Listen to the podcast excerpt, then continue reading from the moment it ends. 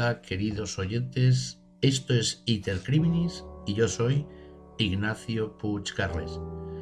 Los datos para la elaboración de este capítulo han sido sacados del libro Así son, así matan, de los autores Manuel Marlasca y Luis Rendueles, así como también de páginas web y varios medios informativos online donde a fecha de hoy siguen recogiendo las noticias a las que se refiere el capítulo. También decir que este capítulo está patrocinado por la asesoría jurídica Legalis Consultores, legalisconsultores.es. Adapta tu negocio, empresa, página web a la legalidad.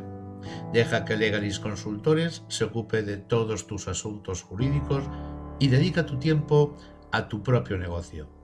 Legalis Consultores, servicio en toda España. Petru Arkan, el asesino de Moldavia. Petru Arkan es la última imagen del mal en estado puro. Su fotografía, mirando con sus ojos claros fijamente a la cámara, se asomó a las portadas de los periódicos de toda España en el mes de junio del año 2001. Nacido en Moldavia en el año 1977, Arkan irrumpió en la madrugada del día 20 de junio en un chalet de Pozuelo de Alarcón, Madrid, para robar y destrozar la vida de una familia. El abogado Arturo Castillo, de 47 años, murió degollado por el ladrón. Su esposa, Ángela, resultó gravemente herida a consecuencia de los disparos del moldavo. La hija mayor del matrimonio sufrió un profundo corte en la garganta, mientras que la pequeña fue víctima de abusos sexuales. Y todo en apenas media hora. Arcán, preso de lo que los psiquiatras llaman furia homicida, convirtió lo que iba a ser un sencillo robo en una verdadera carnicería. Detenido en seis ocasiones antes de este crimen, propuesto para ser expulsado del país, Arcán es un perfecto ejemplo de lo que son capaces de hacer los delincuentes que han llegado a España en los últimos años procedente de los países del este de Europa. Individuos con muy poco que perder y que muchas veces eh, ya han cometido delitos de gravedad en sus países de origen. De hecho, Arcán estaba reclamado por la policía rumana, que lo acusaba de haber matado a golpes a un hombre en la ciudad de Satu Mare. El crimen de Pozuelo desencadenó todo tipo de reacciones y puso de manifiesto el déficit de seguridad en algunas zonas residenciales de las grandes ciudades. Pero nunca se está a salvo de individuos como Petru Arkan, un demonio llegado desde las lejanas tierras de Transilvania furia homicida. Hacía tiempo que le tenía ganas a aquel chalet. Tres plantas, un jardín precioso, cuidado hasta el último detalle, una bodega con buen vino, muchas joyas y dinero dentro, según le dijo su amigo, el jardinero polaco que había trabajado allí y al que habían despedido. Vaya gentuza estos españoles, Así tratan a los inmigrantes. Pagan cuatro duros por trabajar como bestias de carga y a la mínima a la calle. Pero Petru Arcán era distinto. Él no trabajaría para los españoles ni para nadie. De hecho, él nunca había trabajado. Jamás. Tenía manos de señorito. Además, él mandaba a los españoles porque Julio, un drogadicto que conoció en Coslada, la acompañaba esa noche, como lo había hecho en golpes anteriores. El español se quedaría fuera, esperándole con el coche preparado. El coche esta vez era de Manuel, un amigo de Julio, al que Petru pagaría diez o quince mil pesetas. Petru Arcán nació el 9 de octubre del año 1977 en Grigoriopol, una pequeña localidad de Moldavia, situada casi en la frontera de ese país con Ucrania. Criado en los orfanatos de Krisnau, la capital moldava, comenzó a muy temprana edad su carrera delictiva. moneda común de una buena parte de los jóvenes de su generación que vieron desplomarse los muros que separaban el este y el oeste de Europa y que contemplaron el derrumbe del sistema comunista y de la todopoderosa Unión Soviética.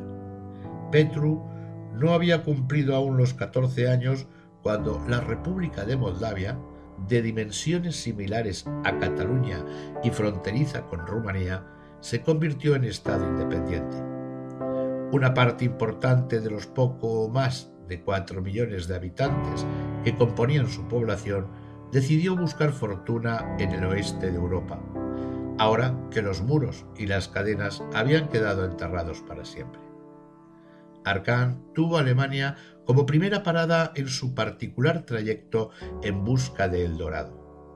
Pero ese país ni siquiera era capaz de absorber a sus recién incorporados alemanes del este, por lo que la situación allí no era nada fácil.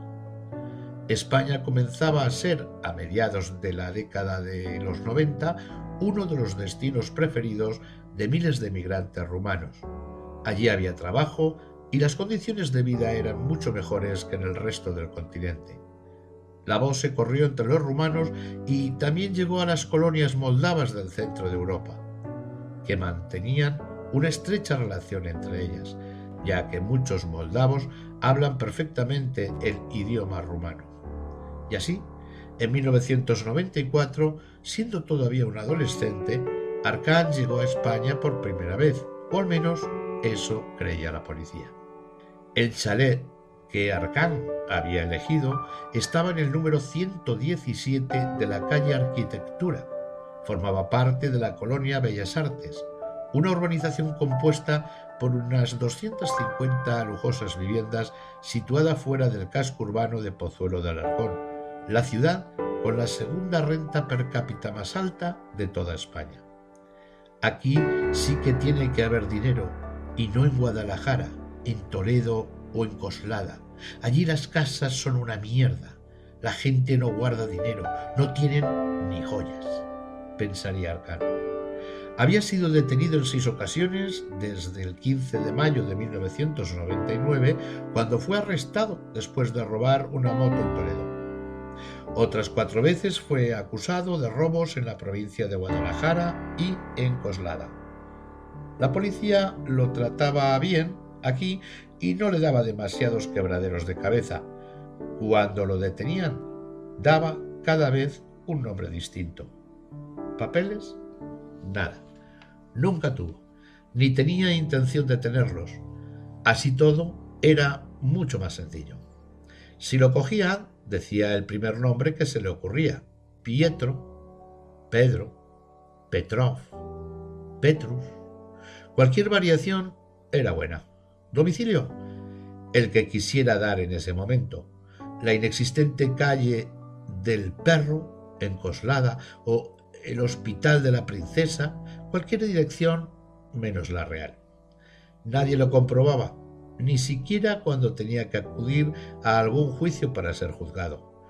Nunca le llegaban las citaciones y por tanto nunca podía presentarse ante los tribunales. Nunca iría a la cárcel y así siempre tenía algún procedimiento abierto, una de las reglas de oro de los delincuentes extranjeros para evitar ser expulsados. Aunque la última vez que le detuvieron, el 7 de marzo de 2001, aquel juez de Brihuega estuvo a punto de ponerlo de patitas en la frontera. De hecho, decretó su expulsión, pero el juez de Coslada dijo que no podía ser expulsado, que tenía cuentas pendientes con la justicia española, y más que pensaba tener. Le acusaban de cuatro robos, pero Arcán había cometido muchos más. Los dos últimos habían tenido como escenario una lujosa vivienda de la Moraleja, una de las mejores zonas residenciales de Madrid y un chalet en Majadahonda. Arcán era un verdadero artista. Hacía bien su trabajo. Primero vigilaba la casa en la que iba a entrar. Después forzaba las puertas y en poco tiempo sacaba todo lo que se podía aprovechar. Si necesitaba coche para llevarse el botín, lo robaba abriendo la puerta con una pelota de tenis partida por la mitad, como aprendió en las calles de Moldavia, o como en esta ocasión se buscaba a algún desgraciado que lo acompañase y al que pagaría una cantidad irrisoria de dinero. Pero el producto de sus robos siempre era una mierda. Solo algún equipo de música, televisiones, teléfonos móviles y unas pocas joyas, como el cordón de oro que tanto le gustaba lucir. Porque Petru no solo era un ladrón, sino que era un verdadero gángster. Cuando tenía ocasión, se ponía un traje negro, una camisa blanca y una corbata oscura, y su atlético cuerpo, su 1,87 de estatura y su mirada fría y dura completaban la perfecta imagen de todo un mafioso. En Coslada, donde había vivido con tres rumanos, de esos que trabajan, que se desloman haciendo reformas y obras en las casas de los españoles, en un piso de la calle de Perú, le gustaba pasearse por la plaza de Nuestra Señora del Amor Hermoso, presumiendo de traje, reloj y joyas, y contando a quien quisiera escucharlo que había trabajado para la mafia más poderosa del mundo, la mafia rusa. Así lo recordaban en el locutorio telefónico cercano a esa plaza, desde donde había llamado alguna vez a Moldavia para hablar con su hermano y contarle lo bien que le iban las cosas en España. Eran las cuatro horas, la madrugada del 20 de junio se cernía sobre la colonia Bellas Artes sin que nada perturbase la calma. Solo el ladrido de algún perro y en la lejanía el tenue sonido del escaso tráfico que discurría a esa hora por la cercana carretera de La Coruña. En el número 117 de la calle Arquitectura hacía tiempo que no había perros, concretamente dos años. La polémica de los denominados perros peligrosos, provocada después de que un dogo argentino matase a un niño en Mallorca, se llevó por delante a los dos Rottweilers de la familia, como a tantos otros perros de los llamados de guarda y defensa. La tranquilidad en casa de Arturo Castillo era total. Tanta que esa noche hasta habían olvidado conectar la alarma instalada desde el mismo momento en el que comenzaron a vivir en el chalet de Bellas Artes unos años atrás.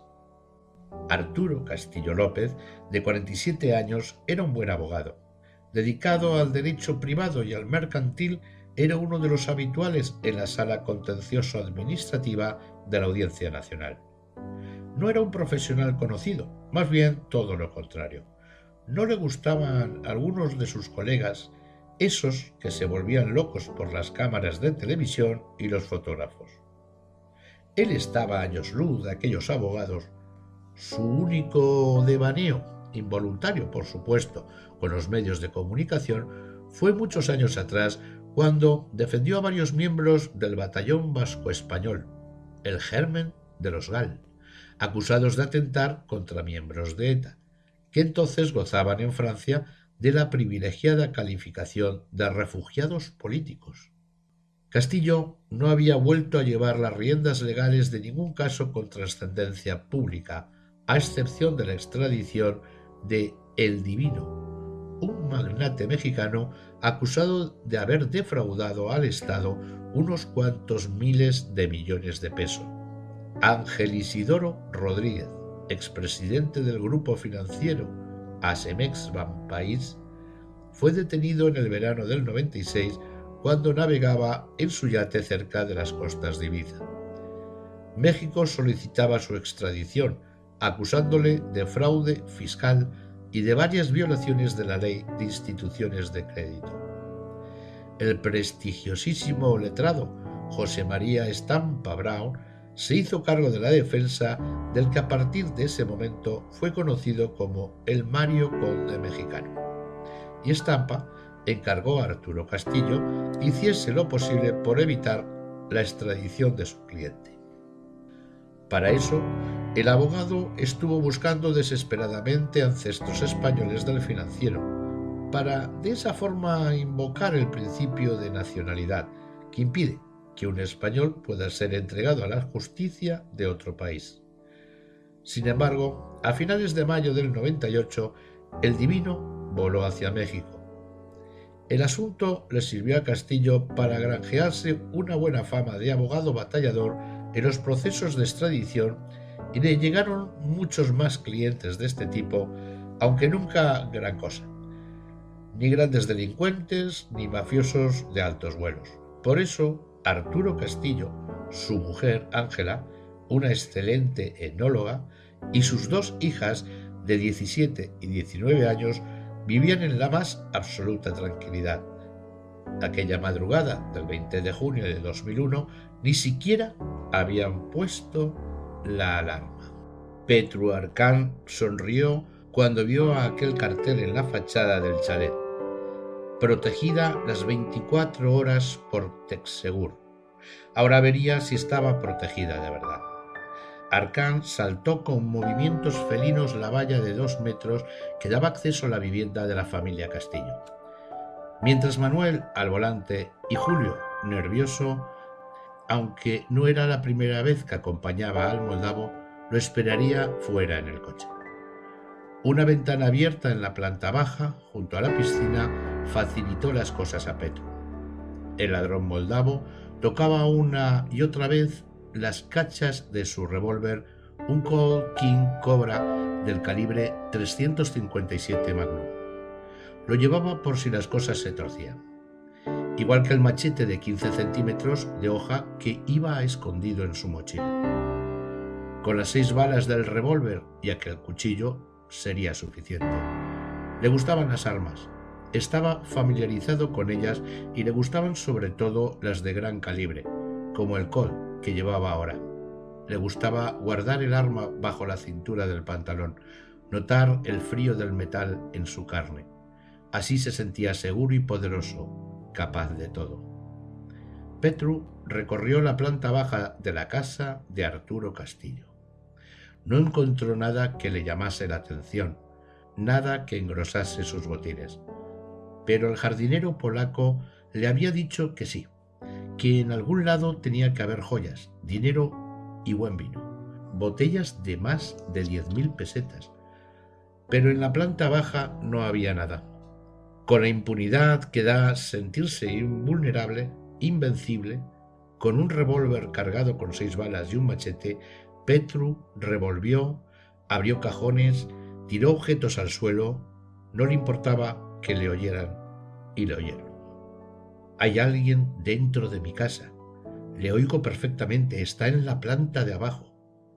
Ángela, la mujer de Arturo Castillo, había llamado al teléfono de emergencias de la Comunidad de Madrid. La operadora del 112 percibió perfectamente la angustia de la voz del comunicante. Eran las cuatro y dieciséis y la telefonista sabía que no le estaba gastando una broma. Espere, por favor, no cuelgue. Le voy a pasar con la sala del 091, con la policía, para que le diga exactamente su situación y la dirección de su casa. Los segundos tardaban horas en pasar. Arturo Castillo sabía que lo mejor era no hacer frente a quien quiera que fuese el intruso, al que podían escuchar con total claridad. En su casa no había armas, a lo sumo unos cuantos palos de golf con los que descalabrar a alguien, pero no estaban a su alcance, como tampoco estaba a su alcance el botón del pánico, como lo llamó el encargado de instalarles la alarma a aquel dispositivo que alertaba de inmediato a la policía, aunque el sistema estuviera desactivado como en ese momento. Pero ese botón estaba en el salón, lejos del dormitorio. Los pasos del intruso parecían acercarse. Sí, estaba subiendo la escalera. Ángela colgó el teléfono antes de poder hablar con la policía. Sí, ya estaba allí. Maldito idiota. Es que se creía que por ponerse delante de su mujer le iba a salvar la vida. Hilo de la mano. Es que su mano iba a parar la bala de 357. Pero para asegurarse bien, lo mejor era el cuchillo. Nada era más efectivo que un buen tajo en la garganta. le había agarrado la cabeza y le había cortado el cuello despacio, apretando bien para asegurarse de que seccionaba todos los vasos. A la mujer le había disparado. Creía que estaba muerta. Por lo menos sangraba por la barriga y los tiros en la tripa son los peores. La gente se desangra en medio de dolores horribles. No pensaba que las cosas iban a salir así, pero ellos lo habían querido. Pero, ¿dónde tenían el dinero? ¿Y, las joyas?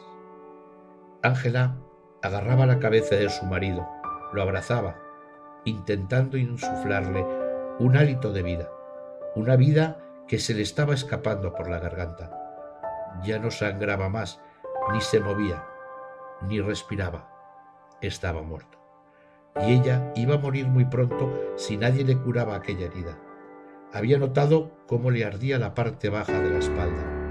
El fuego del proyectil había entrado por un glúteo, atravesando su cuerpo y saliendo por el abdomen, pero no le dolía. Ahora solo le preocupaban sus hijas, que dormían en la misma planta, a pocos metros de ellos. Tenían que haber oído los gritos, los disparos. Dios, por favor, que hayan escapado. El teléfono. ¿Dónde está la policía? Porque no han venido, pensaba Ángela. Marcó nuevamente el 112. Eran las 4 y 38. Habían pasado 22 minutos desde la primera llamada. Creo que mi marido ha muerto.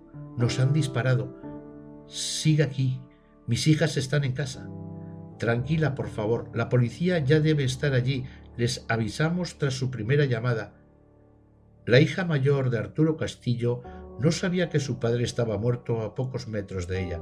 Solo había oído ruidos extraños y a su hermana pequeña pidiendo auxilio.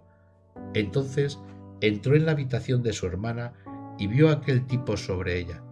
Pero no le dio tiempo a reaccionar. Cuando se quiso dar cuenta, un cuchillo le había cortado un lado del cuello. El hombre que la había atacado se fue corriendo de la habitación. Su hermana lloraba sobre la cama. Se puso la mano en la garganta y vio la sangre correr entre sus dedos. Vaya mierda. No hay joyas, no hay dinero, no hay nada.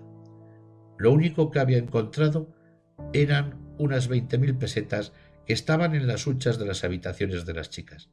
También se había llevado un teléfono móvil y había vaciado en su mochila dos pequeños joyeros que guardaban las dos jóvenes.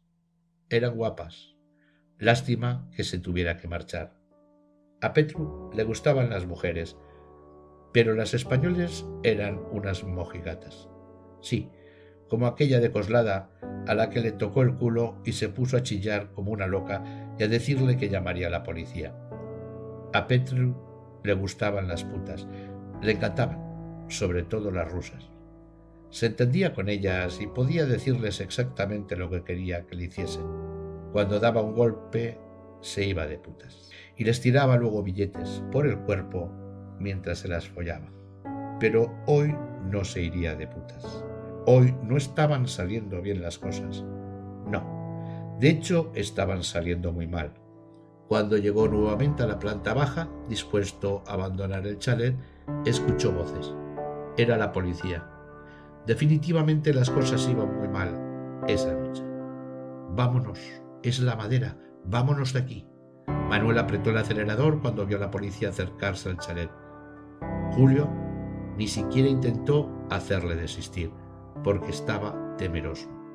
Hay que volver, no le podemos dejar tirado ahí. Me matará pero el miedo a la cárcel pudo más que el que le tenían a aquel tipo. Manuel y Julio tardaron cuatro meses en volver a ver tan cerca a la policía. El 17 de octubre ambos fueron arrestados por su participación en el robo del chalet del abogado. Los agentes de la comisaría de Pozuelo de Alarcón llevaban varios minutos en el exterior del número 117 de la calle Arquitectura. Dieron varias veces la vuelta a la valla que rodeaba la finca, pero no se veía nada raro. Ningún coche aparcado en el exterior, ninguna señal que indicase que alguien había entrado por la fuerza. De hecho, extrañados, se pusieron en contacto con la sala del 091 para que les confirmasen si la llamada de auxilio provenía de ese inmueble. Así era. Una mujer había llamado dos veces angustiada diciendo que había un intruso en su casa e incluso que había matado a su marido. Policía, policía. ¿Hay alguien ahí? A Ángela, su herida, le empezaba a doler mucho. Ya ni siquiera se podía mover. Era incapaz de levantarse y mucho menos de bajar las escaleras y abrir la puerta. ¿Qué ocurría? Estaba escuchando a la policía, pero no entraban. Ella no podía gritar. Su voz apenas era audible. Le dolía el estómago y estaba perdiendo mucha sangre. Eran las 4.47. Habían pasado nueve minutos desde la última vez que llamó al 112. Por favor, díganle a la policía que entren, que salten la valla, que tiren la puerta, que entren como sea. Yo no me puedo mover. Estoy herida. Por favor, les estoy oyendo, pero no entran. Necesito ayuda.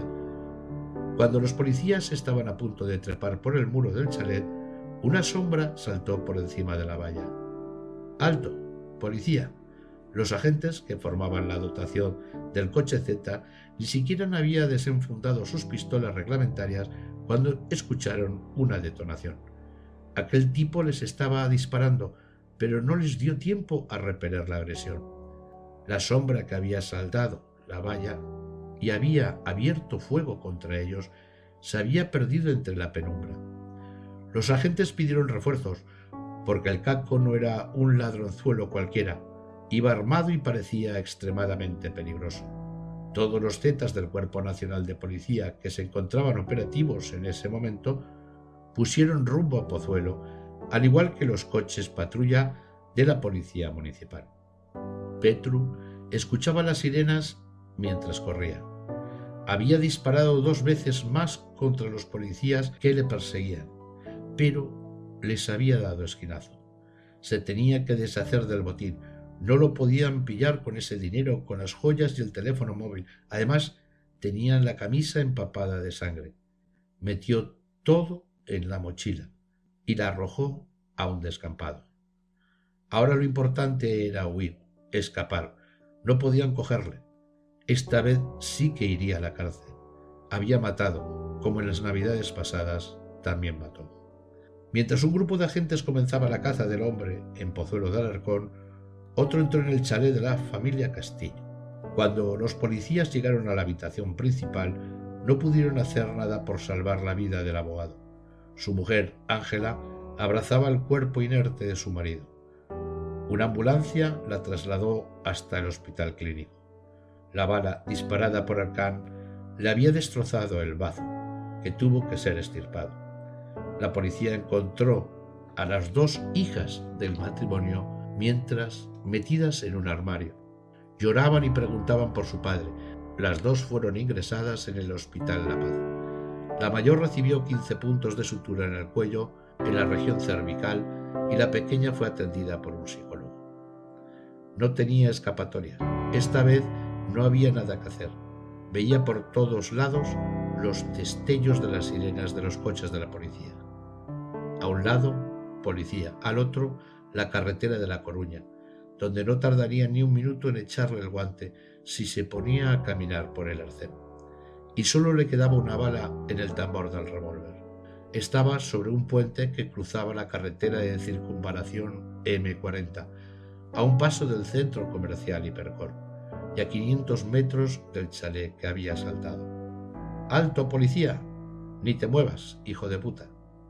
Podía verlos. Eran dos policías municipales que le apuntaban con sus revólveres a muy poca distancia. Si intentaba algo, sería el final. Esta vez lo habían cazado. Lo tiraron al suelo, le pusieron las manos a la espalda, lo esposaron y lo metieron a empellones en un coche que lo trasladó hasta la comisaría de Pozuelo de Alarcón. El jefe superior de la Policía de Madrid, el delegado del gobierno, el responsable de la Brigada Provincial de Policía Judicial, el jefe de la UDICO, Unidad de Drogas y Crimen Organizado, el jefe de homicidios, apenas había amanecido cuando la casa de Arturo Castillo se convirtió en un improvisado centro de reunión de la cúpula policial madrileña. Los informativos matinales de las emisoras de radio habían recogido los primeros detalles de la noticia antes de las siete horas, unos minutos después de la detención de uno de los responsables del crimen, porque en esos momentos los investigadores pensaban que en aquella carnicería tenían que haber participado más matarifes.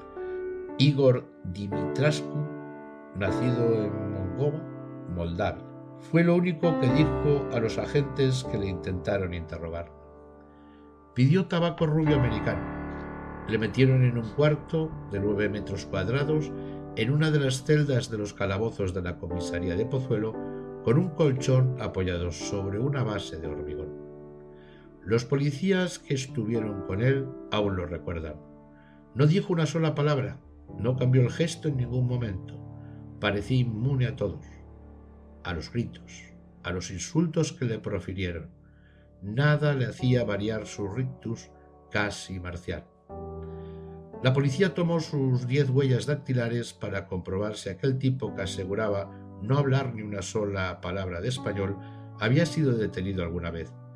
En pocas horas los agentes supieron que estaban ante Petru Arcán, hasta entonces un ladronzuelo de baja estofa, por mucho que a él le gustase dárselas de mafioso peligroso.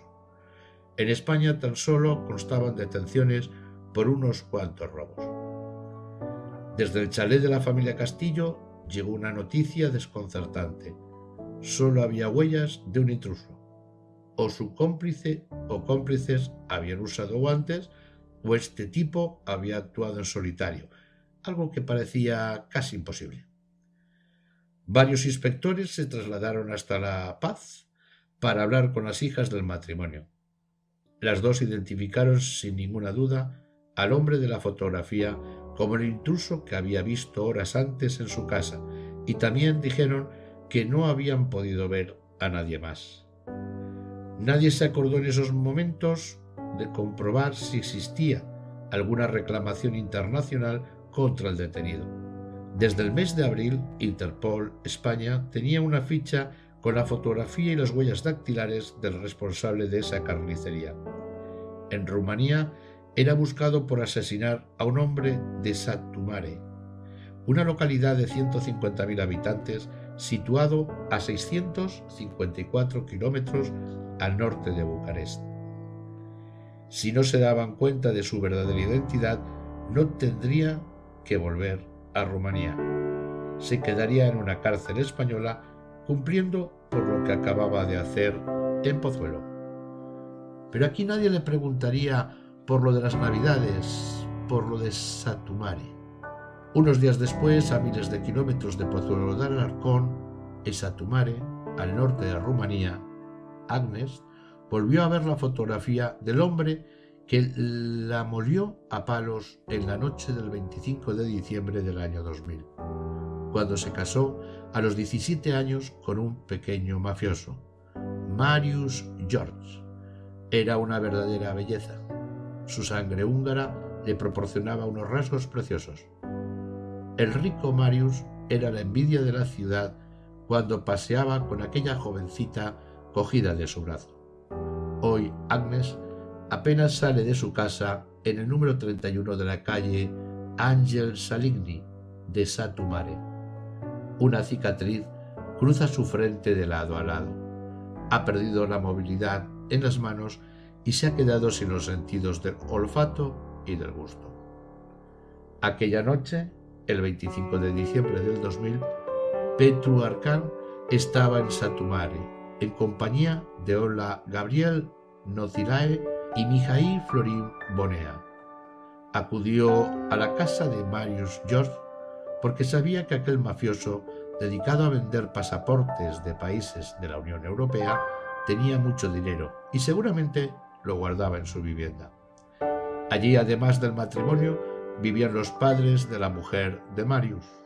Olag se ocupó de ellos y Mijaí se quedó fuera, aguardando a sus cómplices con el coche en marcha.